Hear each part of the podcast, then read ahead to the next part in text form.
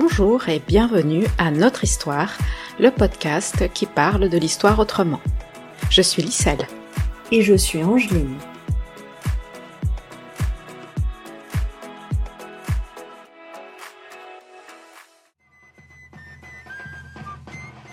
Le lait de l'arbre qui saigne. Comprendre la colonialité à travers l'histoire du caoutchouc. Épisode 3. Détruire plus et encore au nom du profit. L'épisode que vous écoutez fait partie d'une mini-série dans laquelle nous avons voulu raconter l'histoire d'un produit très présent dans notre vie quotidienne, le caoutchouc. Ce produit est partout, dans les pneus, les tuyaux, des gants jetables, les préservatifs, des chaussures, des gazons synthétiques ou encore des revêtements de raquettes de tennis. C'est un produit banal, mais très utile, et qui a peu de valeur marchande. Caoutchouc est un mot quechua qui veut dire l'arbre qui pleure. Ce terme évoque la manière dont on obtient un liquide blanchâtre en perçant l'écorce d'un arbre appelé EVA. Ce liquide sera ensuite appelé latex par les Européens. Les peuples autochtones des Amériques le connaissaient et l'utilisaient depuis longtemps. Son histoire permet de comprendre comment le bouleversement du monde par la colonisation, c'est-à-dire la domination du monde par les Européens à partir du XVe siècle, continue d'avoir des effets aujourd'hui. Cette continuité, avec toutes ces injustices et ces inégalités de classe, de race, de genre, est ce qu'on appelle la colonialité. L'histoire du caoutchouc montre comment l'Occident s'empare d'un produit qui lui est utile pour son propre bénéfice sans le partager avec les populations qui le cultivent. Elle montre aussi que cette exploitation des arbres et des personnes qui produisent le caoutchouc n'est jamais respectueuse ni des communautés rurales, ni de l'environnement. Dès le début, l'extractivisme, soit la surexploitation des humains, des arbres et des forêts, est à l'œuvre. Elle montre qu'il s'agit d'un système prédateur, qui n'est pas viable. Dès l'origine, il est destructeur de l'équilibre vital des populations d'Abiyala, mais aussi africaines et asiatiques. Dans les deux premières parties, nous avons évoqué le début de cette histoire qui commence avec le vol d'un arbre tropical d'Amazonie, l'EVA, que les Européens ont implanté partout dans le monde dans leurs colonies. Du 19e au début du 20e siècle, alors que le monde est sous la domination des colonisateurs européens, l'EVA sert à fabriquer les pneus pour les voitures et les vélos dont l'utilisation explose en Europe. Ce sera au prix de l'exploitation et de l'extermination des peuples colonisés. Si les Britanniques et les Belges ont joué un rôle de premier plan jusqu'au début du XXe, les Français prennent ensuite une place tout aussi importante. Durant la première moitié du siècle dernier, la demande de caoutchouc augmente considérablement dans les pays industrialisés, passant de 100 000 tonnes en 1910 à 860 000 en 1929 et à près de 3 millions en 1969. Le centre de production bascule alors de l'Amazonie et de l'Afrique vers l'Asie du Sud-Est, et notamment l'Indochine, une colonie française regroupant des territoires qui font aujourd'hui partie de la Chine, du Vietnam, du Cambodge et du Laos. L'EVA est alors présenté aux millions de paysans du sud-est asiatique comme une culture peu exigeante et plus rentable que le riz. Dans les colonies anglaises d'Asie du Sud-Est, on assiste à l'émergence de petites plantations d'EVA qui se transmettent par voie masculine. Ainsi, en 1940, 65% des terres consacrées à l'évéaculture étaient des petites plantations d'une superficie inférieure à 40 hectares. En Malaisie, elles appartiennent à des Malais, à des Chinois ou à des Indiens, tandis que les grandes plantations vont aux Européens. Les grandes plantations, estates en anglais, concentraient 42% de la production malaise en 1980. Cela incluait la compagnie franco-belge Socfin, qui existe d'ailleurs toujours, et que l'écrivain français Pierre Boulle évoque dans son roman Le sacrilège malais. Écoutons-en un extrait.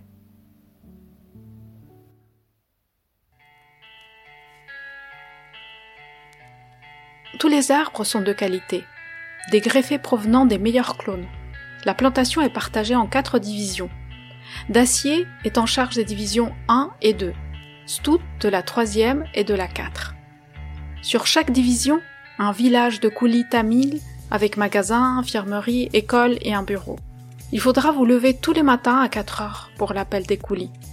Le dimanche, j'admets que les assistants fassent la grasse matinée, jusqu'à 6 ou 7 heures. Certains vieux managers sont moins tolérants que moi. Oh, j'ai oublié un point très important. Jamais de familiarité avec un asiatique, quel qu'il soit. Il faut être correct avec les clercs et les conducteurs, mais distant. Jamais, sous aucun prétexte, ne leur serrer la main. D'ailleurs, personne ne serre la main ici. C'est une habitude dont il faudra vous débarrasser. Et ne pas tolérer qu'un Asiatique reste assis en votre présence sans votre permission. L'EVA est introduit dans le sud de l'Indochine dès 1897. L'État français développe cette activité agro-industrielle en distribuant d'immenses concessions de terres aux colons, c'est-à-dire des Français qui s'installent pour y vivre. Comme cela s'est produit partout où les colonisateurs européens sont allés, ils décrètent que ces terres sont vides, et donc libres, et se les approprient en interdisant l'accès aux communautés locales. Parallèlement, ils développent les infrastructures de transport dont ils ont besoin pour acheminer les travailleurs et travailleuses et les produits. Dans ces conditions, la récolte de latex explose. De 300 tonnes en 1915, elle passe à 59 000 tonnes 20 ans plus tard. En Indochine comme dans le reste de l'Asie du Sud-Est, l'évéaculture est rationalisée, c'est-à-dire que les plantations, qui hébergent chacune environ 100 000 personnes, sont organisées pour obtenir le plus haut rendement possible par travailleur ou travailleuse les colons français recrutent une main-d'œuvre de travailleurs agricoles qu'on appelle coolies, qui est peu chère par des contrats d'engagement de trois ans. L'engagement, c'est un contrat qui suppose un salaire très bas en échange d'obligations patronales en matière d'alimentation, de logement et de soins médicaux, pour le paludisme par exemple. À la fin des années 1920, près de 80 000 coulis travaillait déjà dans les plantations d'EVA indo-chinoises. Et entre 1926 et 1954, ce sont 26 000 de plus qui sont recrutés. Ces engagés représentent plus de 90% des travailleurs agricoles. Les frères Michelin, qui cherchent à avoir un accès direct au caoutchouc pour développer leurs usines de pneumatiques, s'installent en Indochine à partir de 1923 l'État français leur accorde plus de 110 000 hectares. Dans ces territoires, l'entreprise Michelin suit le modèle néerlandais d'exploitation, c'est-à-dire qu'elle embauche des ingénieurs pour faire des plantations modernes, des laboratoires techniques et agronomiques. La science et la rationalité servent à légitimer l'exploitation capitaliste et extractiviste de l'EVA et des personnes qui travaillent dans les plantations la journée de travail dépasse régulièrement les 10 heures prévues par les décrets Varenne de 1927, qui n'étaient déjà pas aussi protecteurs qu'en métropole. Comme en Amazonie et au Congo, la colonialité de l'être est au cœur du système de production indo-chinois. En d'autres termes, l'humanité des personnes n'est pas reconnue aux habitants racisés et colonisés. Michelin employait des méthodes tayloriennes de travail. Le taylorisme est une méthode de gestion du personnel basée dans l'analyse et la quantification du temps de travail. Celui-ci est séparé en tâches à reproduire par les travailleurs et les travailleuses soumis à des quotas de production. On détermine par exemple qu'il faut 65 jours pour abattre un hectare d'EVA. Tout est quantifié, découpé, contrôlé et on vise toujours l'augmentation des cadences de production. Les ouvrières et les ouvriers des plantations Michelin travaillent beaucoup plus dur que dans les entreprises avoisinantes. Ils saignent par exemple 420 EVA par jour contre 290 ailleurs et font de plus longues distances avec des charges allant jusqu'à 60 kg. La colonialité du pouvoir et de l'être se manifeste aussi dans les salaires et les conditions de vie. Ainsi, l'entreprise verse à un Européen marié 27 piastres par jour, alors qu'elle ne dépense qu'une seule piastre par coulis en 1928. En 1936, les coulis perçoivent 2 francs et 70 centimes par jour, tandis que les manœuvres de l'usine Michelin à Clermont-Ferrand reçoivent 40 francs. Le contrat des coulis stipule que l'entreprise doit fournir 500 grammes de riz par jour, mais les ouvrières et les ouvriers n'en reçoivent que 350, comme le rapporte un ouvrier indochinois. Bien que le travail ait été insupportablement difficile dans une région avec un climat inhospitalier, nous continuions à endurer un régime alimentaire de misère. Selon les termes du contrat que nous avions signé, nous devions avoir du riz gratuit et nous devions pouvoir acheter d'autres marchandises à moindre frais dans la plantation.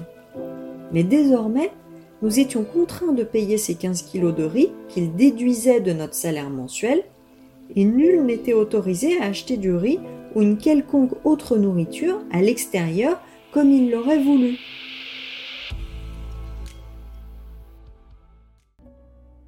Les coulis sont perçus comme une entrave à la rationalisation des plantations. Pour faire tenir le système, l'entreprise recourt à la division des travailleurs et des travailleuses en multipliant les statuts de classe et en hiérarchisant les groupes ethniques et raciaux.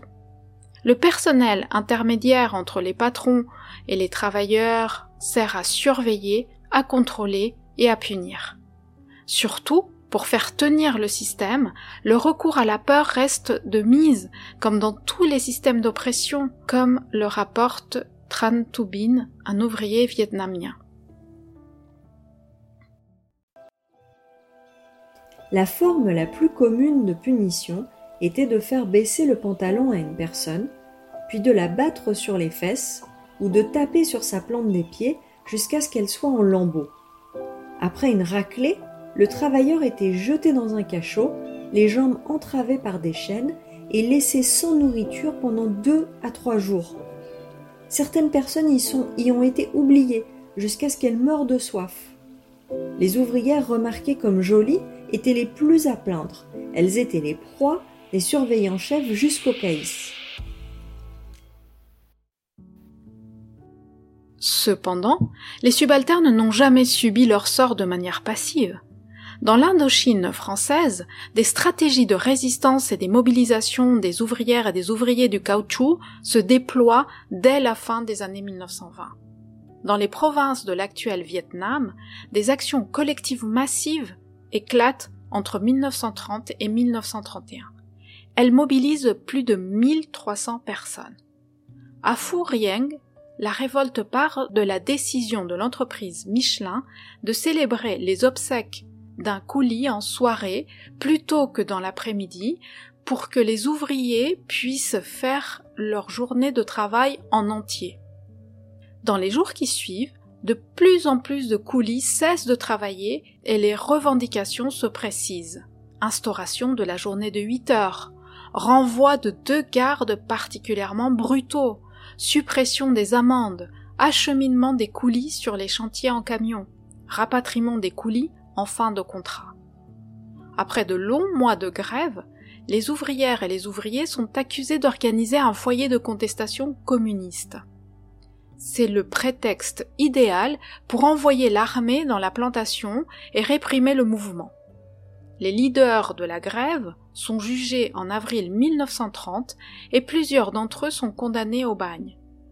Tran Tobin reçoit une peine de cinq ans de travaux forcés. Une impitoyable répression s'ensuit. Elle fait des milliers de morts et se traduit par près de dix mille arrestations. Écoutons une musique vietnamienne, le Nak Do ou musique rouge, qui est une musique révolutionnaire communiste développée au début du XXe siècle en réaction à la colonisation française.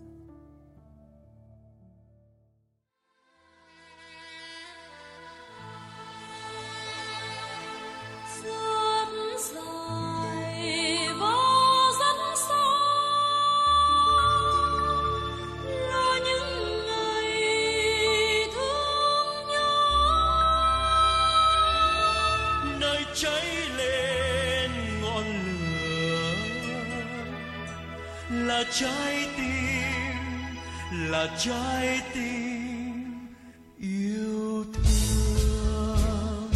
Anh đang hòa hành quân pháo lan dài chiến dịch. Ngồi ngồi đêm sắt kinh chờ nghe tiếng pháo giàn ngồi sao như mất anh trong những đêm không ngủ.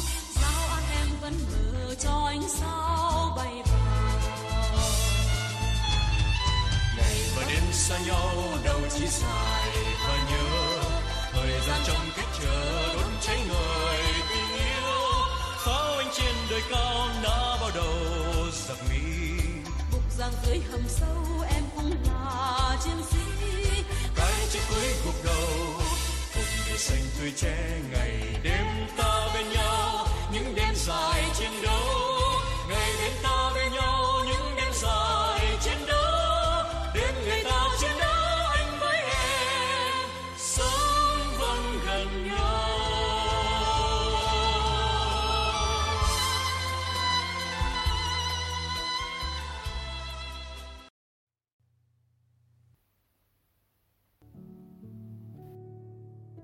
La production de caoutchouc à partir d'EVA reste importante aujourd'hui, notamment pour l'industrie pneumatique.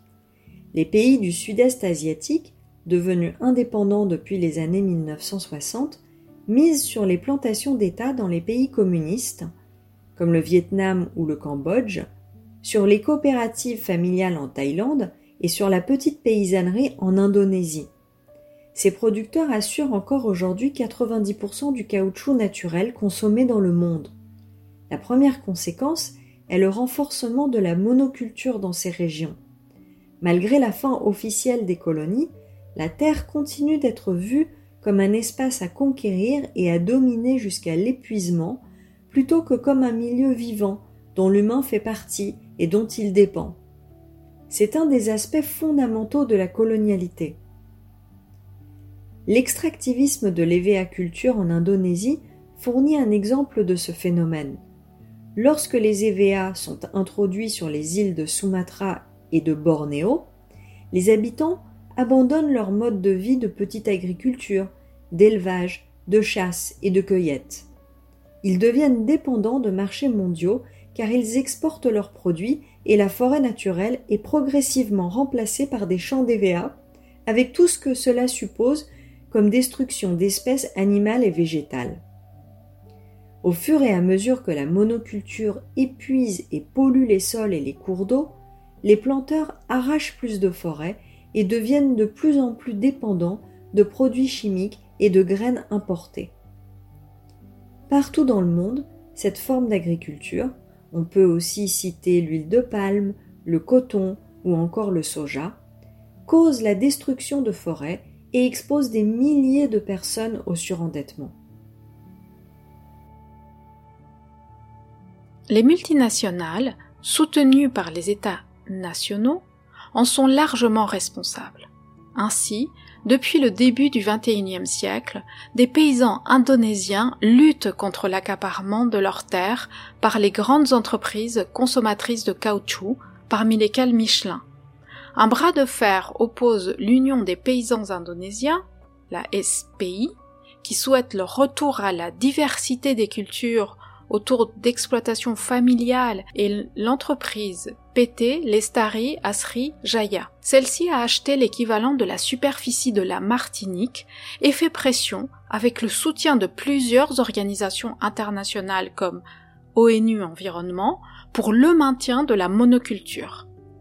Pour parvenir à ces fins, l'entreprise ne lésine pas à faire pression sur les autorités indonésiennes en rappelant qu'elle emploie 16 000 personnes. Mais les actions sont également dirigées contre les planteurs, qui affirment avoir été contraints de céder leurs terres à la multinationale.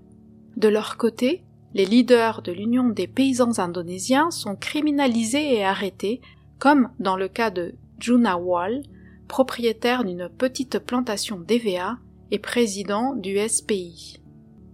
Chaque jour, Junawal travaillait la terre avec sa femme et ses deux enfants, à la fois dans la cour de sa maison, avec une variété de cultures vivrières telles que des piments, des bananes, des tubercules, comme le manioc et le poran, ainsi qu'une petite plantation d'EVA dont il est le propriétaire. Fin mai 2020, Junawal a été arrêté par les autorités indonésiennes, accusé d'avoir brûlé cinq unités d'équipement lourd appartenant au PTLAJ un an auparavant. Et Junawal n'est pas le seul paysan à avoir été arrêté ou interpellé suite à des plaintes des compagnies qui exploitent les terres indonésiennes. En octobre 2019, 80 paysans cambodgiens ont entamé une action en justice au tribunal de grande instance de Nanterre contre le groupe Bolloré. Ils l'accusent de les avoir spoliés de leurs terres en 2008 avec l'aval des autorités locales pour les transformer en plantations de caoutchouc. Le groupe français se serait ainsi accaparé 7000 hectares de forêt du territoire où vit le peuple Bunong. Ici, ce sont deux conceptions du droit qui s'affrontent. Pour les Bunong, la terre et les forêts sont des espaces communautaires, des lieux de ravitaillement, mais aussi des territoires sacrés qu'il faut préserver. Du point de vue occidental, qui est celui du groupe Bolloré, tout espace terrestre sans clôture ni titre de propriété est déclaré vide et libre à occuper, en droite ligne des pratiques coloniales. Une fois approprié, le territoire peut être utilisé selon le bon vouloir du propriétaire. Le droit occidental a ainsi servi historiquement à spolier les terres des communautés autochtones, comme nous l'écoutons dans cette vidéo qui le résume bien. Ce matin-là, la tension s'est ajoutée à la fatigue. Ils sont arrivés la veille du Cambodge pour assister à l'audience au tribunal de grande instance de Nanterre, près de Paris. Une dizaine de Bunong, des petits cultivateurs de la commune de Bousra, dans l'est du Cambodge. Ils représentent les 80 plaignants qui accusent Bolloré de les avoir spoliés de leurs terres. Samine, un activiste Bunong, fait office de traducteur. Il a porté plainte au Cambodge, mais il dit que les riches gagnent toujours et que les pauvres perdent toujours. Maître Rivol, qui les défend, pointe les liens entre Bolloré et Terre Rouge Consultant, une filiale aujourd'hui liquidée. Cette société, pour nous, est un véhicule par lequel Bolloré est le véritable décideur de tout ce qui se passe sur ces plantations au Cambodge. Et donc, pour nous, c'est à lui, à cette société Bolloré, qu'il faut imputer la responsabilité de cette catastrophe qui est tombée sur la tête de toute une communauté. En face, Maître Baratelli dénonce un procès artificiel. Ce dossier ne concerne pas le groupe Bolloré. Nous parlons de paysans cambodgiens qui ont peut-être légitimement des revendications à formuler contre l'un ou contre l'autre au Cambodge, mais ce procès est conduit artificiellement par un avocat qui les utilise et les manipule. Depuis quatre ans que dure l'affaire, la bataille a porté sur la communication de documents. Le fond n'a pas encore été abordé. La Fédération internationale des droits de l'homme a enquêté et livré un rapport en 2011. Sur place, la SOCFIN KCD, joint venture proche du pouvoir cambodgien, est filiale d'une holding basée au Luxembourg, elle-même détenue par d'autres holdings administrés par Bolloré. Des titres de propriété ont pu être octroyés irrégulièrement selon le rapport. Voici, vu du ciel, le paysage actuel, une culture industrielle d'EVA avec ses parcelles bien délimitées, un impact sur l'environnement et sur le mode de vie traditionnel des Bunong. 850 familles ont dû partir, privées de moyens de subsistance.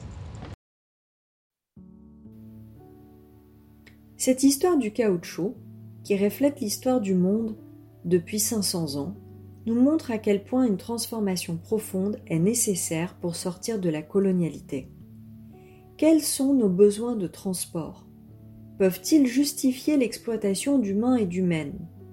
Peuvent-ils justifier le sacrifice de la nature? Les façons de penser et de vivre imposées par les colonisateurs à travers le monde sont à revoir totalement en laissant aux populations du Sud, et notamment les peuples autochtones, s'organiser à leur manière. Nous vous quittons sur une musique du peuple originaire Bunong, estimée à environ 37 500 personnes, et qui vit dans les hautes terres du Cambodge.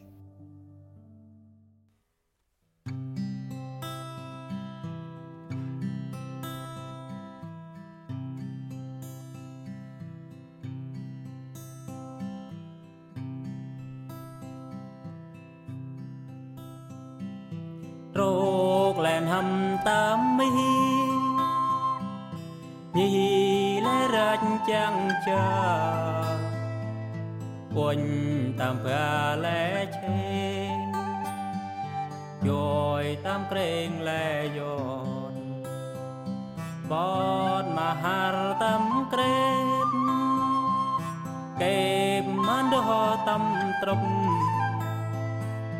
តបណាស៊ីលេរអេ